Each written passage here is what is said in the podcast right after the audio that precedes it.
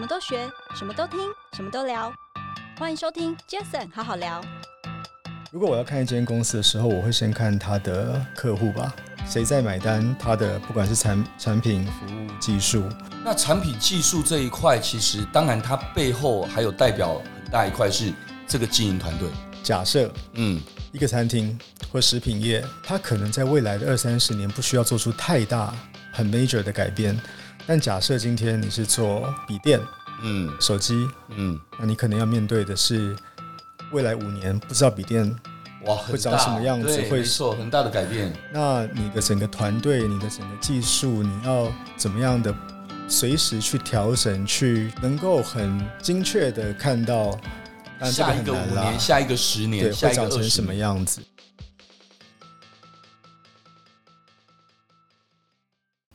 嗨，大家好，我是 Jason。这个 Podcast 成立的目的呢，主要是希望透过每一次邀请我在不同产业领域的来宾朋友们，借由对谈的方式，轻松分享每个人在不同专业领域上的观点与经验。那今天这一集很开心邀请到我一位好朋友。对，他还是我福人社的社友，哇，一个我每次看到他都觉得就是风度翩翩，然后就是很有气质的一个一个一个男人。对，我每次我第一次见到他的时候，我就是这种感觉。那我想很特别哦，因为怎么说？因为刚刚我们也跟他聊了一下天，我觉得我先正式的邀请他，然后等一下我们再好好来跟所谓聊一下，到底在他的一个很多的角色，为什么叫很多角色？他超斜杠的。但我觉得，其实我们可以理出的一些东西是可以跟大家所来分享的。那他就是杨晨曦 Eric 国票金控的董事，Eric 欢迎你。嘿，谢谢 Jason，这个 Okay. 你的 Podcast 真的很有名，Right？这个 It's my pleasure to be here。OK，刚刚说了，Eric 是国票金控董事，他同时也是国票创投的董事长，呃，他也是家族办公室明月资本的董事长。他也是国光客运的董事，成运汽车制造公司的董事。哇，这么多的角色，其实是不是让 Eric 简单的先自我介绍一下？Hello，呃，我是 Eric。那就像杰森说的，我现在这个扮演几个不同的角色，是这个对，努力中。哎，OK，我想刚刚说真的提到了哦，国票金控这样的一个金控公司，你是怎么样的一个因缘机会？会来到国票金控，然后担任董事这样这么重要的一个角色。呃，大概三年多前，在我很多年的这个好朋友蔡少忠，那他现在是，不好意思，就是旺旺中时媒体集团的蔡少忠。是，Okay. 那旺旺现在呃一直是国票这个大股东之一。OK，那在三年多前，他问我说他要进董事会了。那当时他就邀请我一起进这个国票的子公司国票创投的董事会。嗯，那我当时我也对这个票券这个行业没有没有太多的概念。嗯，也是这几年才开始慢慢了解哦，原来票券这个一直在在在在台湾是扮演一个这么重要的一个呃企业跟呃融资之间的这样的一个角色。是。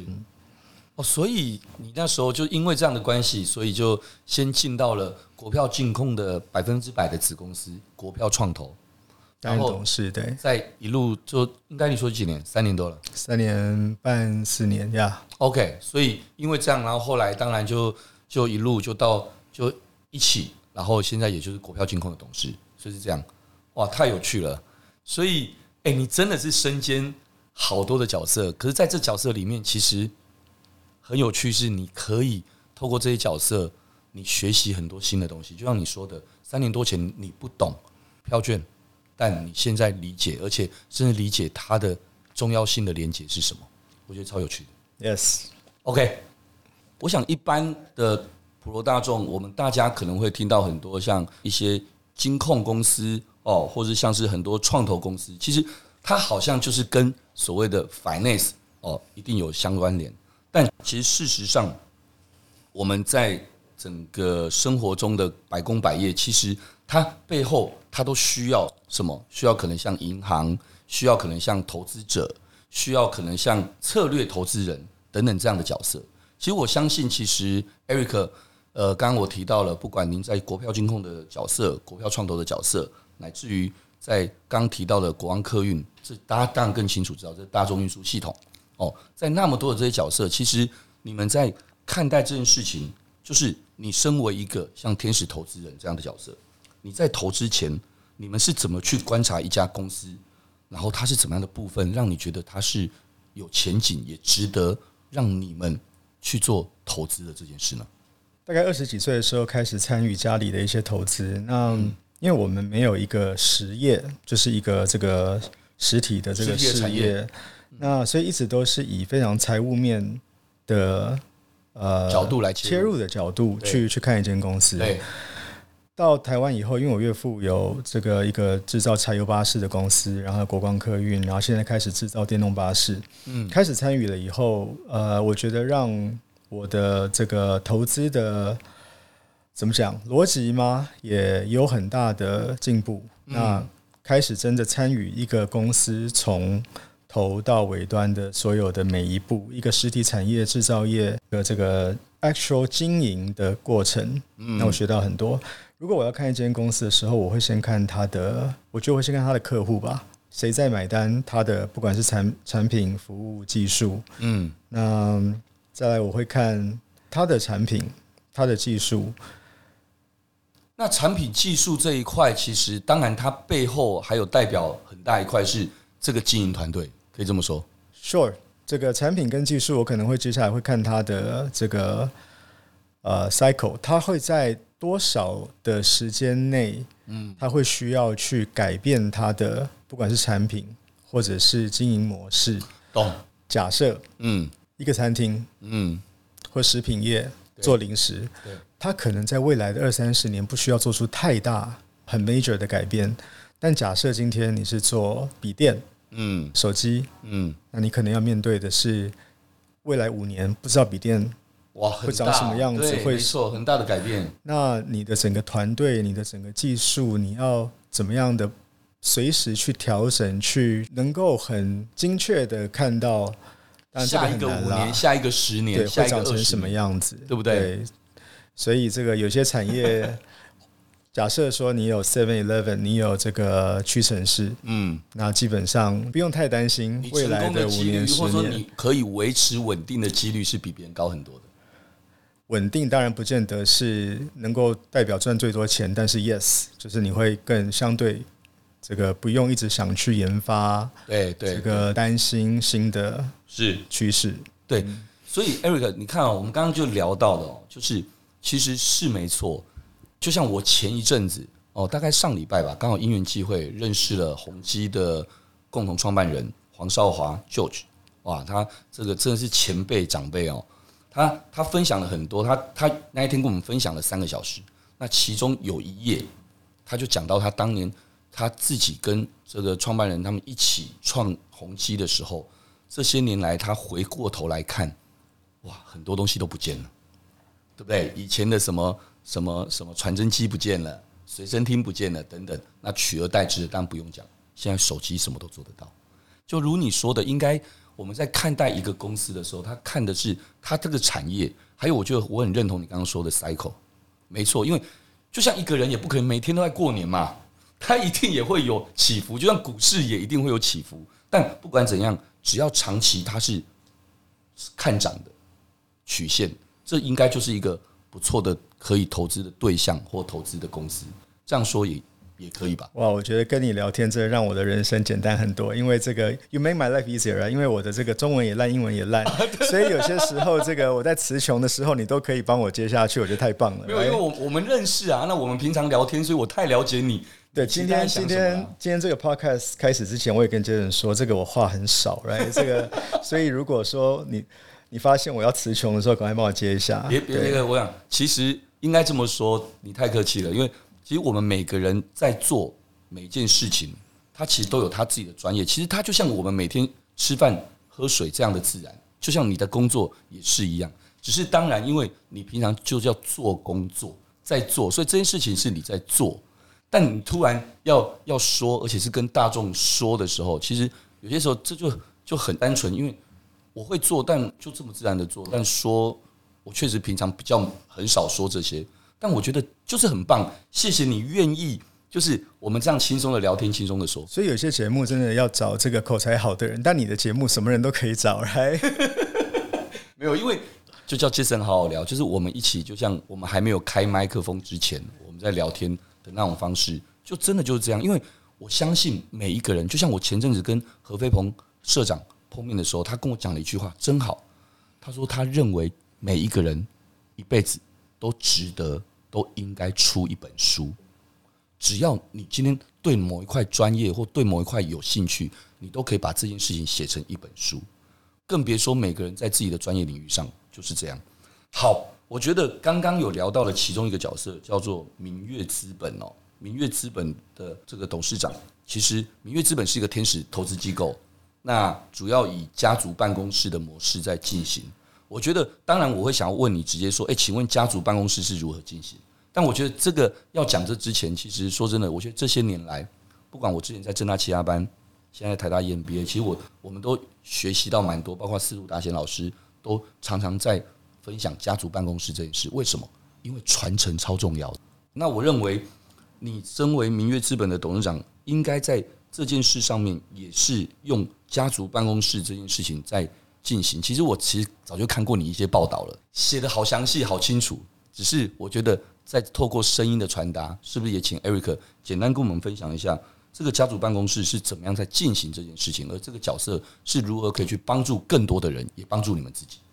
呃，明月资本就是一个我们几个朋友觉得有趣的一个小投资机构。那真正的家族办公室，它的概念真的是要有稍微一点这个规模。例如说，曾经有人讨论过说，大概多少的。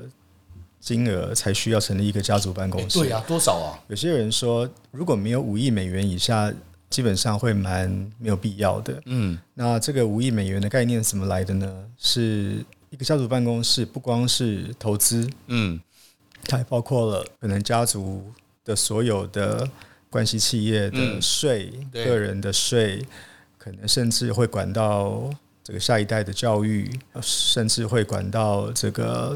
呃，家里面每一个人的健康是非常广泛的一个概念。它到这么广泛跟这么的的 niche 的一些地方啊，基本上就是管你整家人的生活。哦，有道理。投资叫家族办公室，所以投资当然是一个非常大的一部分。那这个团队的工作就要帮你们 diversify，可能有一部分要在稳定的收益，可能有一部分是比较成长型的投资。可能有一部分是觉得有趣的，这个新创的、比较冒险的风险投资，对，或是有一部分可能是房地产，或者是贵金属等等等。嗯嗯嗯。那刚刚你有讲到一个传承家族办公室跟传承的概念，我不确定可不可以。哎，对，它到底有没有完全的连在一起啊？有些时候，当一个家族成立家族办公室的时候，他已经脱离了本来的企业经营的角色，他是一个股东，然后他最重要的工作是投资。是有些时候他可能还在经营他们的本业，嗯，所以当然 case by case。那这个但是家族办公室，我想跟企业传承，可能我有忽略掉什么东西，但是我目前没有想到什么绝对的。其实大概可以慢慢理解了，因为刚刚。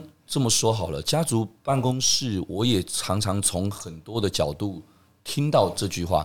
最常听到的就是银行的高阶主管来联络，然后就说他们现在在提供很多家族办公室很多的一些一些一些所有的 total solution 的财务规划啊等等这些，其实。我大概更加理解了你刚刚说的意思，就是其实应该说，你说它有关系，当然有，但企业经营可能也就是这个家族办公室的 of one 而已。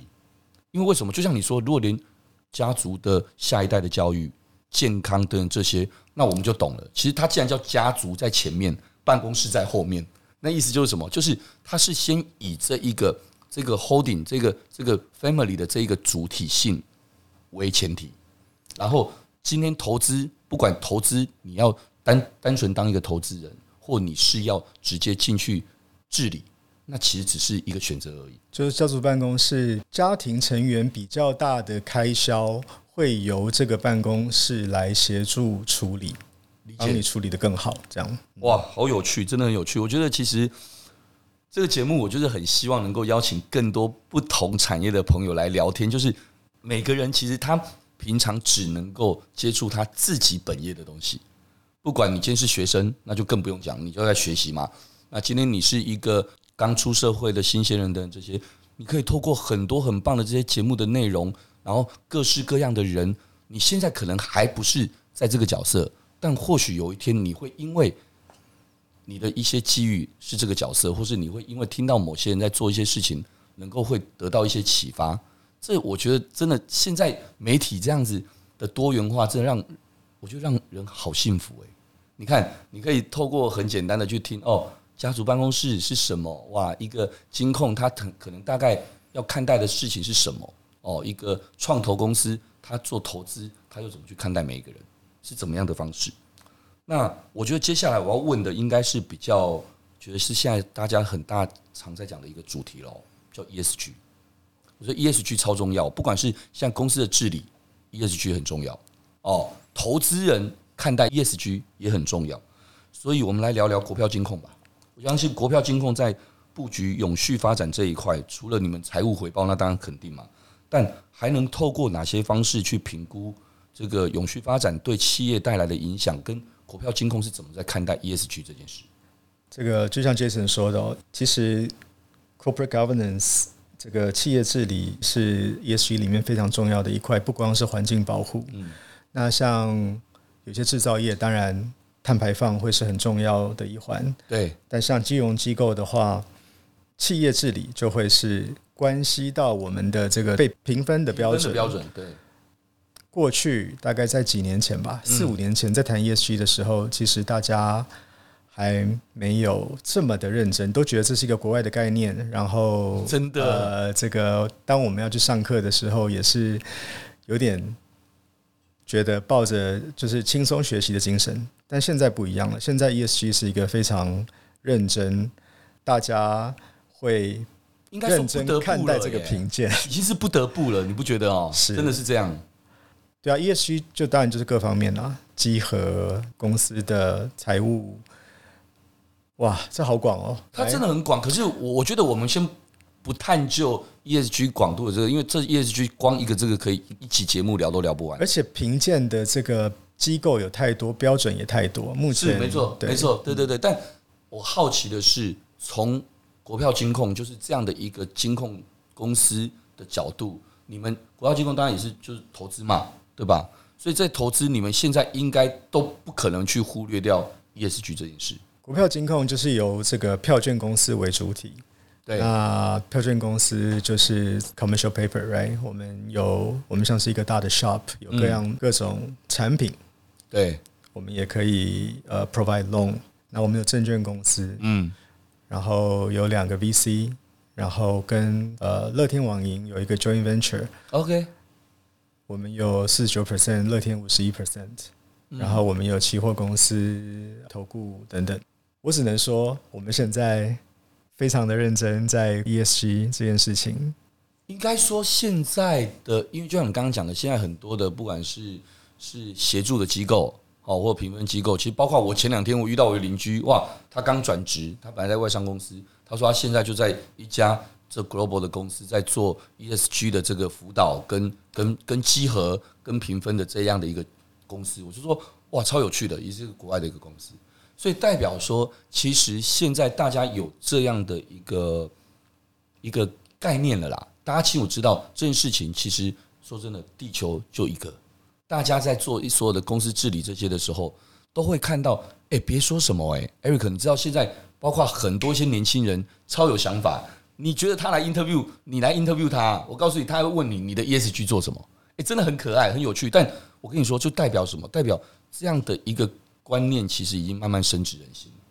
那你说 ESG，那我们接下来哦，因为你你你太广了，你知道吗？你你太斜杠了，好几个角色，所以讲到 ESG 就会讲到绿色。如果说讲到能源，如果说你想要提到的是这个 ESG 相关的投资，那台湾有一个这个影响力投资协会，那他们在谈到的是这个呃 Impact Investing，嗯。那这个又是完全另外一个这个这个这个领域了。呃，我我觉得这个、这个。连我自己都不是那么理解，所以就怎么去 define 影响力投资，这个这个也也，而且应该说 ESG 又它又有好多个面向，所以从每个角色哦，当然最能够被理解的，当然就节能减碳，对吧？但其实 ESG 不只是节能减碳，它有好多好多的面向，包括我们集团前阵子在苗栗的山区认领了一个一块稻田。然后我们去收割这稻田，然后那个是石虎米的一个保护区等等，我们在做一些事情，其实它都是在为 ESG 的其中一块在做什么，做付出跟做努力。那我觉得每一个公司都有这样的想法。你说今天大家去净滩，是不是 ESG？当然都是啊。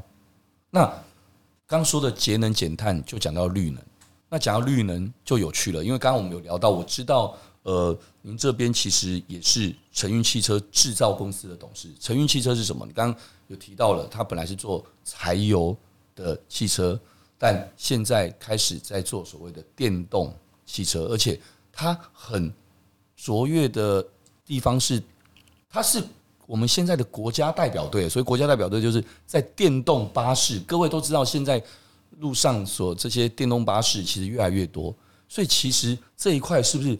来聊聊这件事情，我觉得你自己也是这个承运汽车的董事，那这个部分其实你们是如何的在推动这个所谓的公车的全面的电动化，跟如何的去当一个台湾电动巴士国家队的时候，去如何规划执行你们的策略？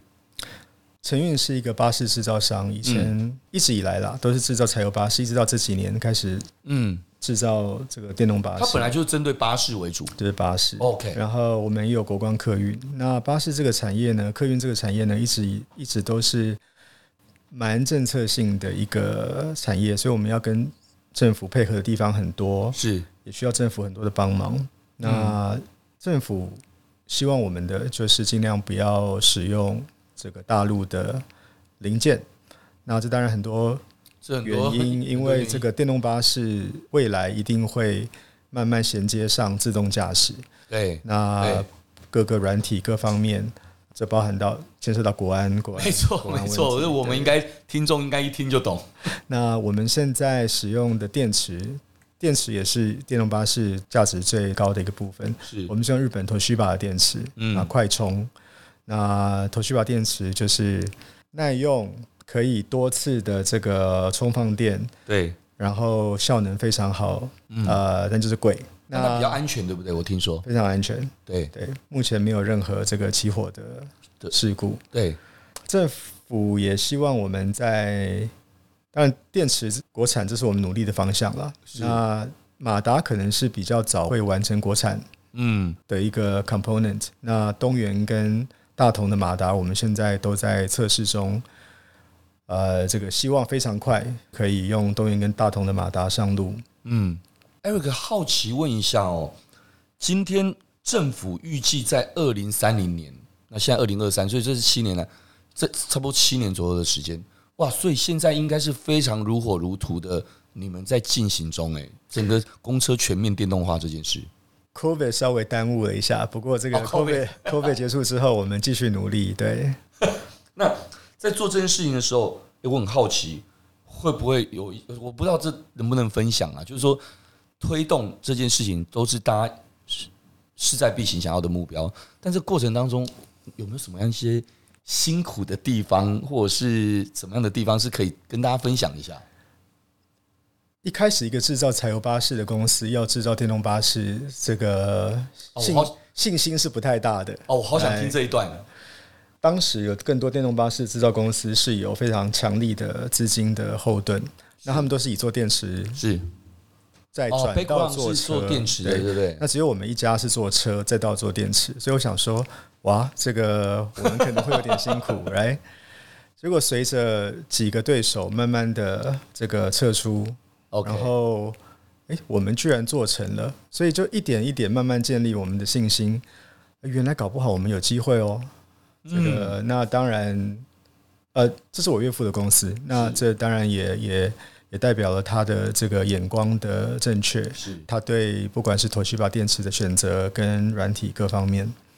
那我们一直都有制造车底盘的能力。是，我也是开始参与了以后，我才知道原来做底盘这么难。然后这个是一个是是是做一台车子这么 essential 的一个部分。对，有了底盘，有了车，然后有了我们有国光客运运营的经验。是。所以，我们可能会比一个做电池的公司再来做进入巴士这个产业，我们来的有一些优势，因为我们更了解运输这个产业，它需要什么样的这个对对。所以，应该说，虽然从这个汽车的制造到现在，不管是从柴油到电动，那今天跟政府的这个推动二零三零年的这个全面电动车、电动巴士的这件事情的政策是有关联，没错。但毕竟，我觉得这件事情它跟很多都是环环相扣，它不会只是它不是指一个汽车制造业，就像你刚刚说的，它因为毕竟它是走的是巴士这一块，所以是跟运输产业有关。那你刚刚也提到了电动车到未来，应该说它本来就刚好特斯拉就在做这件事，它从一开始很多人以为特斯拉每个电动车理所当然应该都要 Autopilot 很厉害，都一定要很厉害的软体，其实 No。因为我自己是算很早就开特斯拉的人，所以很清楚知道，我都跟很多人说，no，不是的，电动车电池这个这是这个为主体主体，而软体又是软体，这两件事只是因为特斯拉一开始就把这两个做的还不错，而且他一样把这两件事情他很快速的去做推广，所以我在想未来，如你刚刚说的，像国安问题的这些，所以可能你们很多零件需要怎么样子的去用国产的原因，当然就是在。看待着未来有可能软体这一块也是你们会很看好跟去投入的吗？努力中，我只能讲到这里。OK，我想当然这节目就有趣的地方就是各行各业，我我不知道，所以我都会一开始说，哎，如果可以分享就分享，不行，因为有些东西是商业机密，没有错。但不管怎么样，至少能够跟大家讲的就是，今天是一个人做好一件事，或一群人，就像我节目常说的打群架。一起做出一件事，anyway，最重要，其实你这个产业你要呈现的是什么？如果你今天是一个一个一个公司产业，你要做这件事情，你就是做到获利跟做到你永续经营，还接连到了这个所谓的公共安全、大众运输，还有政府策略方案等。这个时候，我相信其实这里面有太多太多可能，你们很多的 player，所以为什么叫做国家队嘛？队的意思就是说，绝对不可能只有一个队，是有好多个一起组成，对不对？是。好，OK，我我自己让自己下台阶，问了一个比较敏感的问题。好，我想这样子好了。最后我也来问一下 Eric，就是你有没有什么近期在投资这个可能好吧，金融业也好或等等，有哪一些什么样新的发展啊、趋势啊，是值得跟大家关注的？因为我觉得这就像你一开头说的。其实，不管你从股票金控的角度，你从股票创投的角度，你从明月资本家族办公室的角度，等等这些，其实就是一个投资人。从投资人的角度，跟大家分享一下，现在你看到一些什么新的发展、新的趋势？我觉得你应该常常看到很多很有趣的案子或者是趋势，是可以跟大家分享的。最近这个最多人在聊就是 OpenAI 嘛，过去。AI 就是用数据分析，看谁的 machine learning 可以做出最合理的分析。对，现在看起来好像 AGI 就是 artificial general intelligence 开始萌芽喽。嗯，那 AGI 代表的是这个不光只是分析，AI 开始有推理的能力。OK，那这个就是一个非常值得关注的 breakthrough 的一个 point。嗯，那我不懂，所以我也就是，只是只是学习学习。对，欸、那谁是我？我这么说好，你看，我之前提到司徒达贤老师，他最常说，哎、他是台湾的气管大师，哎，但他很谦虚的说，他在政大四十几年的教学当中，他其实在跟学学生们学习，他就像吸星大法一样，所以他的课叫听说读讲，就是在课堂上大家用个案的讨论，其实怎么可能一个人什么都会？但他很厉害的是，他从各个学生的本业专业里面，因为一个人要转到专业，讲三天三夜都可以讲不完。很多人你得要清楚的去收到他的事情之后，然后来做整合。一样的投资人，我认为也是，因为你在做一个投资，不单只是一个点一个线的投资，你在看这投资的时候，你可能思考是哦，诶，这别人看不懂，但或别人不需要，可是我之前投的某一个公司可能刚好需要，这个时候其实就是一个连接嘛。所以我觉得你们在看一些趋势的时候，第一个是因为你们有机比别人更多的机会，可以看到很多的案子，因为很多需要找投资人嘛。有的时候跟这个投资界的一些可能七十几岁的大哥们聊天，他们也都还是觉得每一天都很有趣，一直在学新的东西。对对，就像你说的 AI 你不懂，请问是有几个人真的懂啊？对不对？就像是当年网络刚开始，到底有谁几个人真的懂？创业很多都是瞎子摸象，摸石头过河。投资更不用说，投资有赚有赔，所以很多人说，像之前 我们有一期节目是那个五五六六的小刀彭小刀，他也是啊，他说他过往 review 过来他的所有的投资，九十九 percent 九十九个是失败的，但有一个是成功的，或是怎么样，就是。投资它本来就有一定的程度的风险，但当然投资也会有定义在不同的，有些可能是早期投资，有些人可能是在比较中后期的投资，看你的定义，就像一个人理财一样，都会有高风险跟积极一点的，或者是可能是保本型的投资。那其实 Eric，我这样子聊了一下你的所有的这些目前的这些所有的角色，其实感觉上你好像应该在各方面的投资的角度。其实你都多少有涉猎，天使投资可能就比较新创一点，可是金控投资可能就是一定会是比较以大型的中晚期一点。我这样的理解对吗？是啊，所以我这个常觉得我同时在做这几件不同的事情。这有一天我失业的话，我真的很难再找到一份工作了，因为我没有专业，你知道吗？所以这个其实我我这样，你客气了，因为你知道为什么？因为。你既然做投资，刚刚也说了，投资当然有赚有赔，那 你就赚的就是 就是你你你你怎么样你都可以很 OK，可是赔的部分其实他会用赚的来补补足它，所以这就像是并购大师黄日灿律师黄日灿老师在课堂上讲的一句话，他讲真好，他说他讲了好多的一些什么案例啊，包括一些什么什么什么很多的金控啊，或什么很多的集团的。并购案例，但最后他就讲一句话：其实 anyway，投资有赚有赔，并购也一样有赚有赔。但只要你能够 overall 赚的比少的多，也就是你 overall 是上扬的曲线，那就代表你做这件事情是 OK 的。所以我觉得你们应该也是用这样的方式在看待自己的投资吧？Sure。好了，我想刚刚一开始那个 Eric 就就很可爱，他跟我分享说，他其实这平，因为这不是只是节目这样子，是 Eric 平常在我们私底下的互动，其实他本来就不是太多话的人。哦，他本来就不是太多话的人，所以 所以谢谢你的邀请来，所以我来超开心啊。你不，每个人就是要这样。我跟你说这样，哎，Eric 真的哦，你知道我在台大 EMBA，我们每年的那个所谓校园马拉松，一些很多大型活动，我都会习惯性的啊，就啊，我会去当啦啦队，那我就。不会想参加，我就觉得说，哎呀，我我好像平常没有喜欢特别做做这些事情，但我这一次我真的就特别的告诉自己，同学帮我报名，我也就真的就报名，而且我就一定要去。为什么？因为我觉得我们应该多做一些平常我们没有做过或习惯性就会推掉不会想做的事。